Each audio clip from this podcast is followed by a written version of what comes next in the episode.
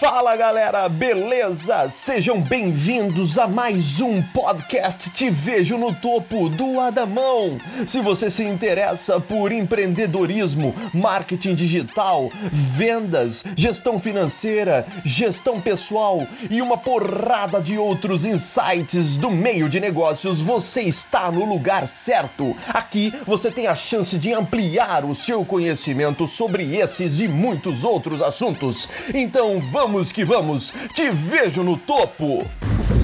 A sua comunicação com o seu cliente não deve ser verticalizada. A comunicação verticalizada está morta. Hoje você precisa ter uma comunicação horizontalizada com o seu cliente. Isso significa que você tem que é, ter uma comunicação direta com ele, mostrar para ele que você é um ser humano por trás da empresa, trazer interações pessoais para o nível pessoal, para que essas pessoas comecem a se identificar com você. E aí, dentro desse processo, você vai trabalhar uma coisa chamada branding para poder fortalecer a sua marca. Não fortalecer a sua marca dizendo apenas o que, que são os produtos. Fala assim, ah, meu produto faz isso, isso, isso. Ah, meu carro tem vidro elétrico, tem o filme de fábrica direção hidráulica. Isso não vende mais. Você tem que vender a emoção por, por trás da venda. Quem vende a emoção, quem vende a conexão pessoal por trás da venda. Por isso que empresas como a Apple, por exemplo, ganham dinheiro pra caralho. Porque se você não está comprando um iPhone pelas funções, as pessoas não acampam na frente da loja da Apple e brigam uma com as outras para ver quem que vai ter acesso ao primeiro iPhone. É, porque as funções dele são boas, porque a câmera dele é boa e a tela é de OLED. Não é por isso. É por conta da marca, é por conta do Steve Jobs e a cultura que ele criou num nível elevado de comunicação e branding, a sua marca deixa de ser uma marca e se torna uma cultura. E os clientes deixam de ser clientes e se tornam fãs. Quando o cliente se torna fã, ele tem um lifetime value maior, porque ele é um cliente que te seguirá consumindo tudo que você fizer com muito tesão toda vez que você fizer um lançamento novo. Entendeu? Então você precisa desenvolver as suas habilidades para que você consiga obter sucesso no seu negócio e esticando o lifetime velho. Então, pergunta: o que, que você prefere?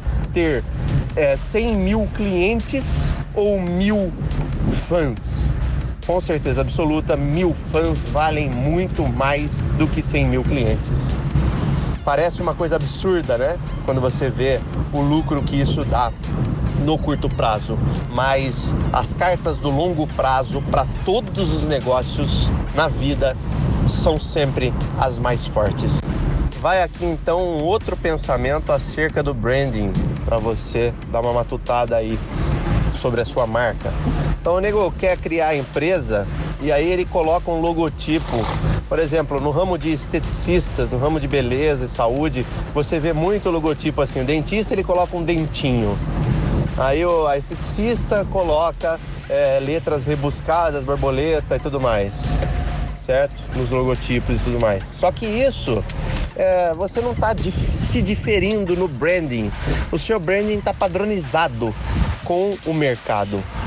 Então veja, por exemplo, uma empresa como a Apple, que eu gosto de citar muito nos meus insights, que é o que? A Apple é o, ela vende tecnologia, mas o logotipo dela é uma maçã mordida. E ninguém mais tem um logo parecido no mercado tecnológico, pelo menos, entendeu? Pelo menos no mercado tecnológico, ninguém tem um logotipo parecido para uma empresa é, que venda produtos assim. Então, qual que é o raciocínio aqui? O raciocínio aqui é que você deve divergir da concorrência e do fluxo da boiada do mercado. Você deve criar uma marca que seja forte o suficiente, que impacte o suficiente para você conseguir é, ser reconhecido sem você precisar falar seu nome no longo prazo. E é por isso que quando você vê um logotipo da maçã em qualquer lugar do planeta que você tiver, você sabe que se trata da Apple. A Apple ela pode fazer um comercial só colocando a maçã no final, igual ela faz. Ela faz o comercial bonitinho e no final a tela fica branca e a maçãzinha preta aparece. Ela nem escreve que é um comercial da Apple, em nenhum momento ela cita que, é, que se trata de um comercial da Apple, entendeu? Por quê? Um branding fortíssimo é, vai sendo criado. É completamente ligado ao assunto que eu falei anteriormente aí, nesse outro áudio. Então, fica aí para você esse pensamento, para você desenvolver as suas ideias. E vamos que vamos.